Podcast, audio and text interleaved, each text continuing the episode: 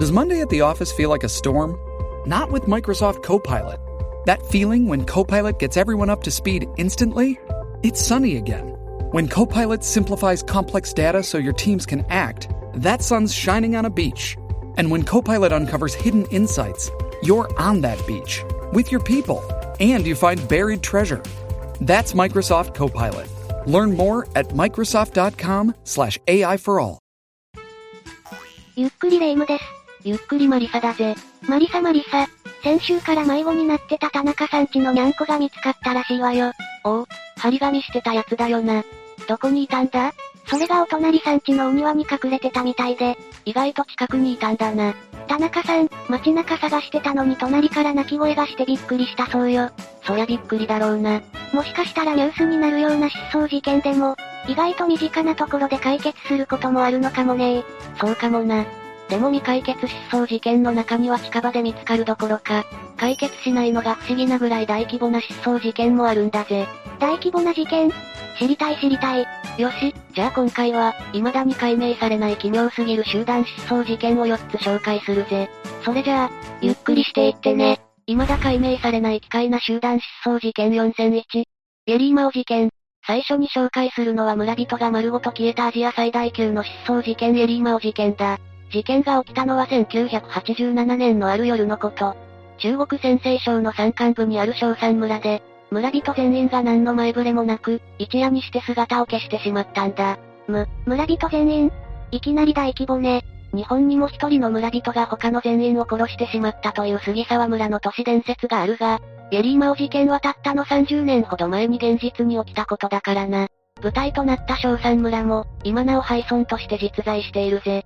そして恐ろしいのはこの事件の規模で、なんと当時の小山村の人口はおよそ1000人。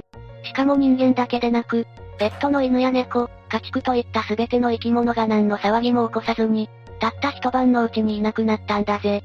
1000人が動物を連れて静かにいなくなるなんて、集団で夜逃げでもしたのかしら？確かに村には事件性を伺わせるような結婚や争いの形跡はないから、誘拐や自然災害とは考えにくい。事件を捜査した警察も自発的な移住ではと考えたんだが、村人全員が移住するほどの理由が考えられないし、周辺の村に住む人々が気づかないのは明らかに不自然だ。あまりに人知を超えた現象だから宇宙人の仕業とも考えられたほどなんだぜ。そう考えたくもなるわよね。でも警察が動いていたなら宇宙人で終わらせるわけにもいかないでしょうし。ちなみにレイム、この事件は夜、タヌキ、猫と書いてエリーマオ事件と呼ばれているんだが、エリーマオは中国語で豹を意味する。なんでこの名前になったか想像できるか？猫って言うから猫科の何かだとは思ってたけど豹だったのね。何かしら、村が豹に襲われたとか。実はこれ、動物の豹とは関係なくて、中国共産党が人民解放軍を指揮して秘密裏に進めていた強制移住計画のコードネームらしい。きょ、強制移住計画？コードネーム？いきなり陰謀論丸出しね。でも考えてもみてくれ。こんな規模の失踪事件を起こすには国家権力が必要だと思わないか？国が用意した場所に連れて行って口止めをしていれば計画が漏れることもないだろうしな。確かに、宇宙人と比べるとリアルだわ。まああくまで推測なんだがな。だが実は事件当時、軍隊が村人を連れ去ったという目撃証言もあったし、共産党や解放軍は正式にこの疑いを否定する声明を出している。ただの噂ならわざわざ否定するか？怪しい。でももしそうなら国の目的は何なの？推測されている目的は二つ。近隣に核実験施設を作るためというものと、風水上の運気を上げるためというものだ。運気を上げるため？ああ。実は中国では以前にも似たような失踪事件があったんだが、その事件とエリーマオ事件との共通点を考えるとこの目的が浮かんでくるんだ。1875年から1908年、中国がまだ死んだった頃、福建省にあった人口およそ1000人の後編村で、村人全員が一晩にして失踪してしまった。この事件も真相が解明されず、エリーマオ事件同様、国家権力の介入が疑われた。本当に似たような事件ね。そして二つの事件にはさらなる共通点があった。それが風水だ。風水といえば家具の配置とか色とかをイメージするだろうが、地形や天体に関する大規模なルールもあるんだ。細かい話はここでは割愛するけど、小山村と後編村はどちらも有脈というエネルギーの流れが集まっている場所で、そこに人や動物が住み着いているとエネルギーの流れが悪くなり、運気が下がるんだ。だから強制的に移住させたってこと？国がそんなことするのかしら？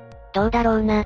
何はともあれ、村人たちの無事を祈るばかりだぜ。未だ解明されない奇怪な集団失踪事件4002。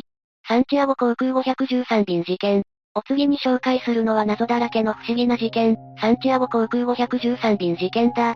これはアメリカのタブロイド紙、ウィークリーワールドニューズに掲載された事件で、その概要はというと、1989年10月12日ブラジルにあるポルトアレグレ空港に向かって、突如として正体不明の謎の飛行機が飛来した。予定にない飛行機に管制室は大慌てになるが、通信を試みても応答はなく、止めることができないまま飛行機は滑走路に着陸してしまう。空港関係者が急いでその飛行機に近づくも中からの反応は何もなかったため、恐る恐る乗り込んでみることにしたんだぜ。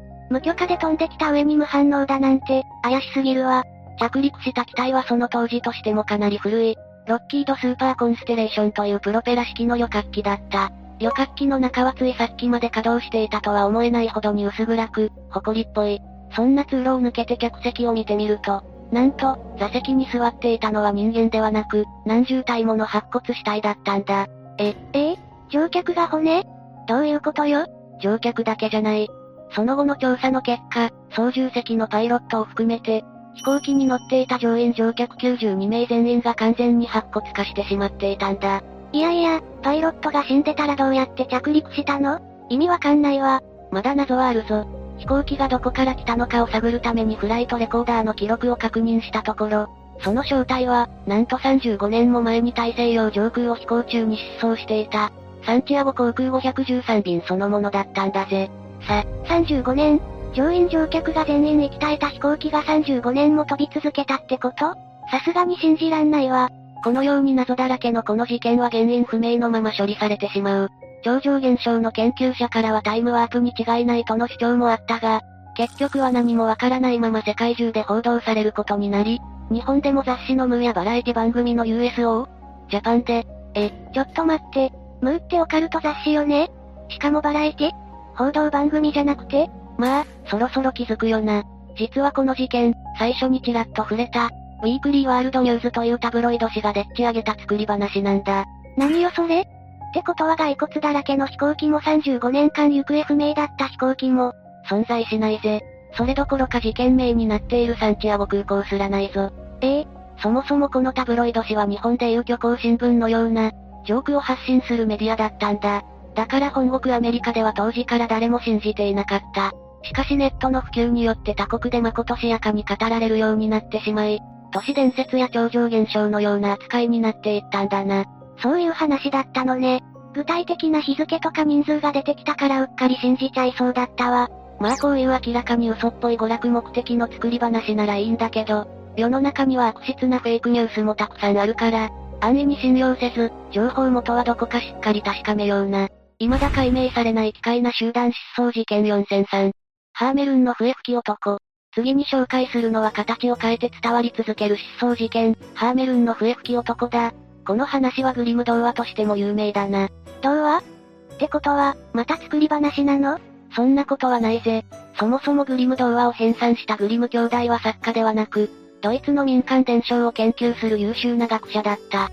グリム童話集はそんな二人が1812年に出版したもので、その内容は作り話ではなく、ドイツで古くから語り継がれてきた伝承を、できる限り史実に忠実になるようにまとめたものなんだぜ。実話に基づいていたのね。ああ。そんなグリム童話の中で今回紹介するのはハーメルンの笛吹き男だ。童話の内容を知らない人も多いだろうから、まずはあらすじを話すぜ。実話に基づいたお話、気になるわ。舞台となるのは1284年のドイツ中部の町、ハーメルン。町の人々は、町に住み着く大量のネズミによる被害に困り果てていた。ある日そんな町に、色とりどりの服に身を包んだ謎の男が現れて、報酬をくれるならネズミを追い払おうと持ちかけてきた。町の人が半信半疑で依頼したところ、男は何やら笛を吹き始めたんだ。笛？すると不思議なことに、町中のネズミたちが笛の音に引き寄せられたように集まってきて、男の後を追い始めた。男はネズミを連れたまま川に向かい、ネズミを全部溺れさせたんだぜ。魔法みたいね。約束を果たした男は報酬をせがむも、町の人々は男を裏切って報酬を渡さなかった。ええ？当然男は大激怒。お前たちの大切なものをいただいてやると言い残して姿を消したんだ。それから何日かが過ぎた6月26日のこと。再び街に現れた男が笛を吹き始めると、今度はネズミではなく、街中の子供たちが男の元に集まってきた。こうして集まった子供の数は総勢130人。子供たちは男に連れられて町外れの洞窟の中へと消えていき、その後いくら探しても見つからなかった。というのがハーメルンの笛吹き男のお話だ。レイム、ご感想は？いやいや、こんなの実はなわけないじゃない。笛の音だけで子供を大量に誘拐だなんて。やっぱりそう思うよな。でも実際に、1300年頃にハーメルンにあるマルクト教会では、この事件をモチーフにしたステンドグラスが作られて、そこにはこんな説明文もあった。1284年6月26日、色とりどりの衣装で着飾った笛吹き男230人の子供たちが誘い出され、丘の近くの処刑の場所でいなくなった。う、嘘でしょ、全く同じね。他にも街の中心部には、今でもブラック金星通りと呼ばれる踊りや音楽を控える習慣の残る道があるし、視聴者や主要な門にも事件の記録を残す文章が刻まれている。これらはすべて、グリム童話ができる前からあるぞ。うーん、少なくとも笛を持った一人の男が130人の子供を連れ去った事件は起きたみたいね。そうだな。確実にわかっているのはその部分だけだぜ。ここで疑問に思うのは男の正体と子供たちの行方だろう。これには様々な仮説が存在するが、今日は4つ紹介するぜ。そんなにあるのね。1つ目は少年十字軍説だ。事件が起きた13世紀のヨーロッパでは聖地奪還を狙う十字軍運動の延長として、子供たちを中心とする少年十字軍による長距離遠征運動が盛んだった。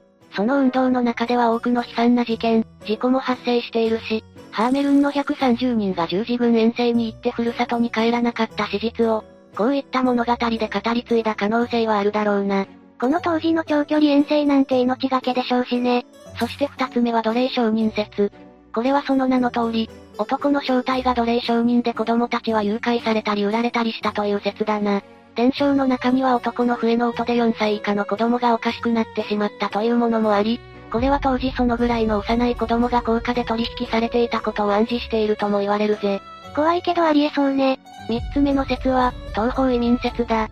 当時のドイツでは土地や財産を相続できるのは長男のみで、他は濃度になるしか道がなかった。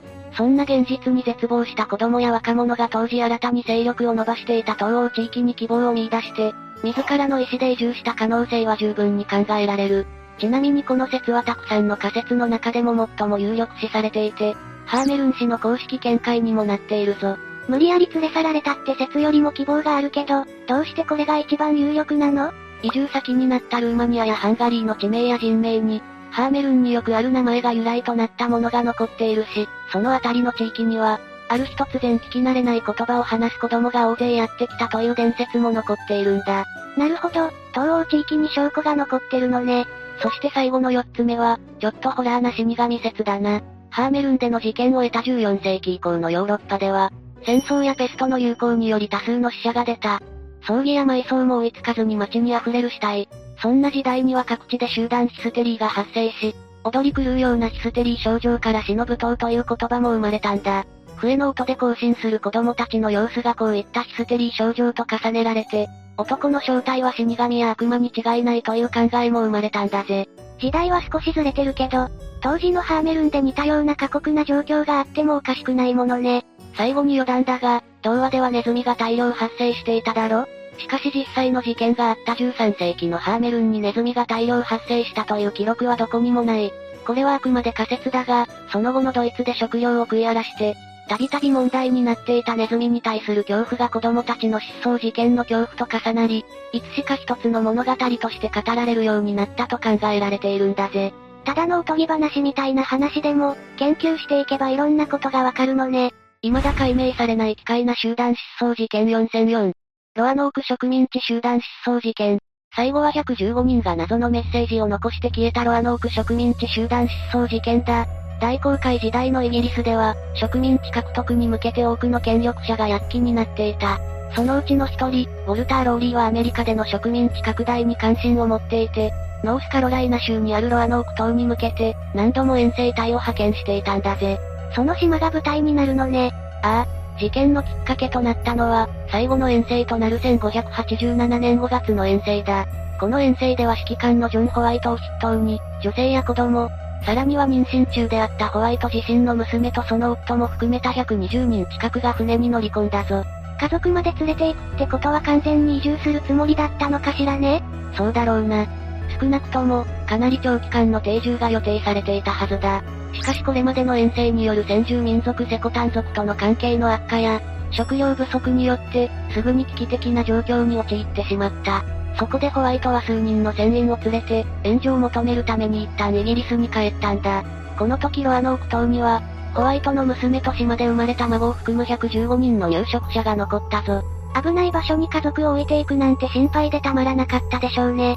イギリスにたどり着いたホワイトは当然ながら急いでロアノーク島に戻ろうとした。しかし当時のイギリスではスペインとの戦争を目前に控えていたために、船の出港が制限されていたり、いざ出港しても海戦に巻き込まれたりしたために、ホワイトはなかなかロアノーク島に戻ることができず、結局彼が物資と共に島に戻るまでには3年もの年月がかかってしまったんだぜ。さ、3年？そんなの心配で眠れないわよ。島に上陸したホワイトは急いで入植者が住む砦に向かった。しかしそこで彼は驚くべき光景を目にする。なんと、115人もいたはずの入植者が誰一人として見当たらず、家屋は綺麗さっぱり取り壊され、生活に必要な物資も全てなくなっていたんだぜ。嘘消えちゃったの？関係性が悪化していたセコタン族の襲撃や食料不足による全滅なども考えられたが、争ったような痕跡は見つからず、遺体を埋葬した様子もなかったんだ。本当に綺麗さっぱり失踪したのね。だがそんな中にも一つだけ手がかりは残されていた。唯一の手がかりは、砦付近の木に彫られたクロアタンという文字だ。クロアタンとは、長年入植者たちと親しくしていた部族の名前だ。クロアタン族は、ロアノーク島から80キロ離れたクロアチア島に住んでいる。つまり、入植者たちはクロアタン族の人と一緒にクロアチア島に逃げたのよ。そう考えるのが自然だよな。ホワイトもそう考えて、急いでクロアチア島に向かおうとした。しかしこの時点ですでに船の物資が底をついていた上に猛烈な嵐に見舞われて、泣く泣くイギリスに帰らざるを得なかった。その後はウォルター・ローリーからの資金援助も打ち切られてしまい、ホワイトは家族を探すことすらできず、115人の行方は今でも不明の謎に包まれているんだ。かわいそうに、いろんな不運が重なったのね。入植者たちの行方については様々な説があるが、特に有力なのは地元の先住民たちと共生し、根結していったという説だ。実際にクロアチア島には事件から100年以上経った後にも、白人の祖先がいたらしいという言い伝えが残っているし、他の島の先住民にはいない灰色の特徴的な目をした人々もいる。入植者たちが生き残って地元の人との間で子孫を残した可能性は、十分にあるんだぜ。うんうん、そうであってほしいわね。だがその一方で、アメリカ本土で分散していったという説もある。1937年になってノースカロライナ州で、ホワイトの娘が残したとされる、石に刻まれた伝言が見つかったんだ。大発見ね。何が書いてあったの？残念ながら、入植者がチリジリになって死んでいく悲惨な記録が刻まれていたんだぜ。ひえー。とはいえこの石の信憑性については今でも研究中だし、2015年以降の発掘でも、ロアノーク島で入植者たちが使っていたと考えられる陶器の破片が見つかっている。まだまだ謎は多いが、これからの調査で新たな発見があるかもしれないぜ。ホワイトさんのためにも本当のことがわかるといいわね。今回は奇妙な未解決集団失踪事件を4つ紹介したけど、どうだった？何百、何千人もの人が突然いなくなっちゃうなんて想像もできないけど、歴史上ではそんな事件がたくさん起きているのね。私も気をつけるわ。その心がけはいいけどどうやって気をつけるんだ？お菓子をくれる大人についていかないようにする。この話を聞く前から気をつけてくれ。それじゃあ今回の動画はここまでだ。みんなはどの事件が気になったかな？コメントで教えてくれ。動画が面白かった人はチャンネル登録をして、今後の投稿も楽しみにしていてね。ついでに高評価ボタンも押してくれたら嬉しいぜ。それでは、ご視聴ありがとうございました。